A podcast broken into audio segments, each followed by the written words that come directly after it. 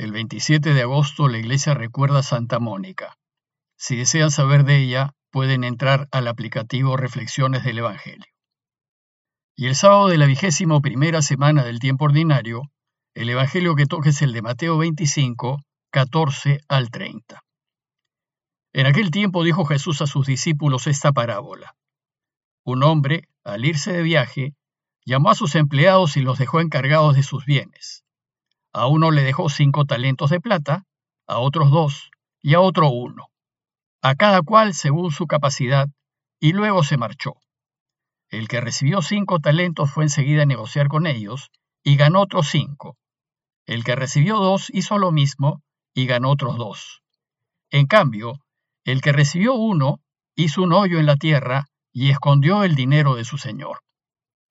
Al cabo de mucho tiempo volvió el señor de aquellos empleados y se puso a ajustar las cuentas con ellos.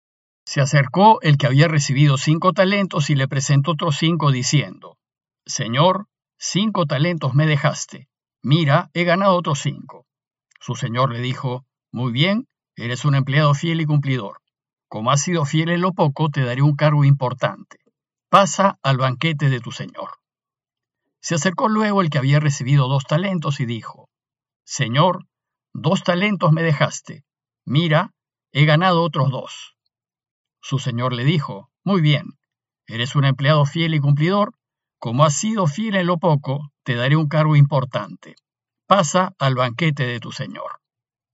Finalmente se acercó el que había recibido un talento y dijo, Señor, sabía que eres exigente, que ciegas donde no siembras y recoges donde no esparces. Tuve miedo y fue a esconder tu talento bajo tierra. Aquí tienes lo tuyo. El Señor le respondió, Eres un empleado negligente y holgazán, con que sabías que ciego donde no siembro y recojo donde no esparzo, pues debías haber puesto mi dinero en el banco, para que al volver pudiera recoger lo mío con los intereses. Quítenle el talento y désenlo al que tiene diez, porque al que tiene se le dará y le sobrará pero al que no tiene se le quitará hasta lo que tiene. Y a ese empleado inútil échenlo fuera, en las tinieblas. Allí será el llanto y el rechinar de dientes. El contexto del relato que les acabo de leer es el siguiente. Recuerden que Jesús ha estado varios días en Jerusalén y se ha visto constantemente atacado por las autoridades religiosas de Israel, debido a sus enseñanzas y a su postura crítica con respecto a la doctrina de esas autoridades. Las cosas pues no se ven bien para él y presiente que es muy probable que lo tomen prisionero y lo maten. Pero antes de morir, promete a su iglesia que volverá por segunda vez. Bueno, pues el contexto del relato de hoy es el retraso de su segunda venida, pues ya partió, prometió venir y aún no llega. En los dos últimos días hemos reflexionado en dos parábolas que nos invitan a estar preparados para lo que está por venir y a esperar con ansias su segunda venida. La primera parábola subrayó el hecho de que hay que estar atentos y en guardia, como aquel que vigila para que el ladrón no lo robe. Y la segunda parábola nos enseñó que hay que estar preparados porque vendrá inesperadamente, como el esposo que llega a altas horas de la noche a su fiesta nupcial. Bueno, pues la parábola de hoy añade una nueva dimensión a esta espera vigilante. Pues además de estar en guardia y atentos, Jesús nos enseña que mientras esperamos debemos ser productivos y aprovechar de la mejor manera los dones que nos ha dado en el tiempo que tenemos de vida. Por tanto, el llamado a estar preparados hay que entenderlo también como hacer buen uso de los dones que Dios nos ha dado. La parábola de hoy nos enseña que cuando Jesús venga nos pedirá cuentas de lo que nos ha dado. Es decir, querrá saber qué tan responsables hemos sido con lo recibido. Responsabilidad significa tener habilidad para responder. Y la pregunta es, ¿estamos respondiendo de la forma como Dios espera de nosotros? La parábola de hoy empieza diciéndonos que un hombre, al irse de viaje, Llamó a sus empleados y los dejó encargados de sus bienes. A uno le dejó cinco talentos de plata, a otros dos, a otro uno, a cada cual según su capacidad, y luego se marchó. Le dejó mucho dinero, pues un talento equivale a seis mil denarios, y estos a su vez equivalen a seis mil días de trabajo, es decir, a 16 años de trabajo. Luego, dos talentos equivalen a 32 años y cinco talentos equivalen a 80 años de trabajo. Como ven, mucho dinero. Pero los talentos representan también aquí las cualidades, dones, habilidades y oportunidades que cada uno ha recibido en la vida. Y dice la parábola que le dio a cada uno según su capacidad. Debido a nuestra diversidad, somos como vasos de distintos tamaños y capacidades. Y esos vasos de distintos tamaños nos representan. Hay vasos más grandes y hay otros más chicos.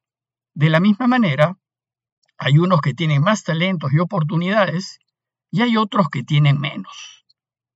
Ahora bien, para realizarnos en esta vida, lo que importa no es el tamaño del vaso, sino que el vaso que nos represente esté lleno, pues eso es lo que nos hace plenos, totales.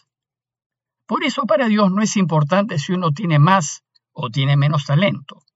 Lo que le importa es qué hacemos con los talentos que nos ha dado es decir, si los aprovechamos bien o no. Si tenemos más talentos, se nos exigirá más, y si tenemos menos, se nos exigirá menos. Lo cierto es que Dios nunca nos va a pedir más de lo que somos responsables. No nos pedirá más de nuestra capacidad, pero nos pedirá toda nuestra capacidad. Bueno, pues la parábola nos cuenta que los dos primeros se pusieron a trabajar con los talentos que recibieron el que recibió cinco talentos fue enseguida a negociar con ellos y ganó otros cinco. El que recibió dos hizo lo mismo y ganó otros dos. Pero el tercero no hizo nada con su talento. Más bien dice el texto, que hizo un hoyo en la tierra y escondió el dinero de su señor. Pues la parábola cuenta que al cabo de mucho tiempo volvió el señor de aquellos empleados y se puso a ajustar las cuentas con ellos. Dios a todos nos da tiempo para hacer buen uso de los talentos que nos ha dado, hasta que venga por segunda vez o hasta el momento de nuestra muerte. Y entonces querrá saber qué hicimos con lo que nos ha dado. Los dos primeros, los que se pusieron a trabajar, orgullosamente le dirán lo que hicieron. Se acercó el que había recibido cinco talentos y le presentó otros cinco, diciendo, Señor, cinco talentos me dejaste, mira, he ganado otros cinco. Y se acercó luego el que había recibido dos talentos y dijo, Señor, dos talentos me dejaste, mira, he ganado otros dos. Estos dos primeros duplicaron lo que habían recibido. Y el dueño de todos se enorgullece de ellos y les dice lo mismo a ambos. Muy bien, eres un empleado fiel y cumplidor. Como has sido fiel en lo poco, te daré un cargo importante pasa al banquete de tu Señor. Como ven, no hay diferencia en el premio recibido. Ambos pasarán al banquete del reino a gozar de la felicidad total y absoluta y para siempre. Por tanto, no importa si uno tuvo más o tuvo menos talentos en esta vida. Lo que importa es qué hicimos con lo que recibimos y si es que se lo dimos todo. Y entonces, si lo que recibimos lo hicimos producir al máximo, recibiremos toda la recompensa.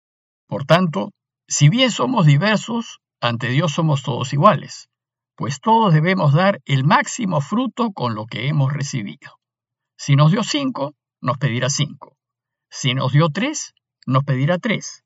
Y en matemáticas, 5 sobre 5 es igual a 3 sobre 3, y es igual a 1. ¿Y qué pasó con el tercer empleado? Dice la parábola que se acercó el que había recibido un talento y dijo, Señor, sabía que eres exigente, que cosechas donde no siembras y recoges donde no esparces. Tuve miedo y fui a esconder tu talento bajo tierra. Aquí tienes lo tuyo. Este hombre no hizo nada con su talento, decidió esconderlo, para cuando regrese el propietario en su segunda venida y devolvérselo. Pero además se disculpó de su inactividad y se quejó de la exigencia de su señor. Considera que el dueño del universo espera demasiado de él. ciertamente tiene un falso concepto de su Señor, no lo conoce y le tiene miedo. No sabe que es bueno y generoso, no sabe que es perdonador y que lo mejor que hubiese podido hacer es acercarse a Él y buscarlo. Entonces, ante su irresponsabilidad, el Señor se molesta y le dice, Eres un empleado negligente y holgazán.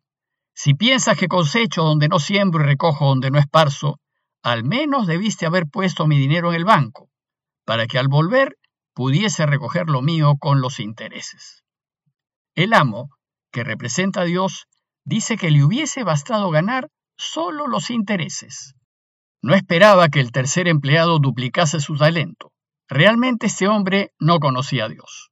Su actitud pasiva y perezosa es intolerable y contrasta con la laboriosidad de sus compañeros. Su actitud no se condice con lo que se espera de un cristiano. Y lo reprocha duramente, pues no merece compartir la felicidad de estar con su Señor. Entonces, debido a su irresponsabilidad, le quita lo que tenía y es arrojado fuera de su presencia. Dice el texto, quítenle el talento y désenlo al que tiene diez.